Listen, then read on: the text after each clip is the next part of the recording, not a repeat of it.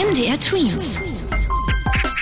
Dein 90 Sekunden Corona-Update. Es gibt Hoffnung, das meint Bundesgesundheitsminister Jens Spahn. Die Corona-Zahlen würden sich in eine richtige Richtung entwickeln.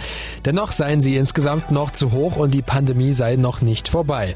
Ähnliche Worte gab es vom Präsidenten des Robert Koch Instituts. Er spricht von einem leicht positiven Trend. Weniger hoffnungsvoll ist dagegen der bekannte Virologe Christian Drosten. Er kann sich vorstellen, dass sich selbst im Sommer noch sehr viele mit dem Coronavirus anstecken. Dass es im letzten Sommer so entspannt lief, lag seiner Meinung nach daran, dass das Coronavirus allgemein nicht so verbreitet war. Das könnte diesen Sommer anders sein, vor allem weil dann schon einige Menschen geimpft sind. Er meint, dann könnten die Einschränkungen möglicherweise so gelockert werden, dass sich die ungeimpften schneller anstecken. Sachsen-Anhalts Ministerpräsident Haseloff denkt, dass man in einem Land wie Deutschland gar nicht so viel mehr gegen die Pandemie machen kann, als jetzt schon im Moment. Und die Politik bald an ihre Grenzen kommt. Die Wirtschaft runterfahren und die Landesgrenzen zu schließen, um sich abzuschotten, das seien für ihn keine Möglichkeit. Denn wir leben in einem offenen Europa, sagte er, und nicht auf einer Insel.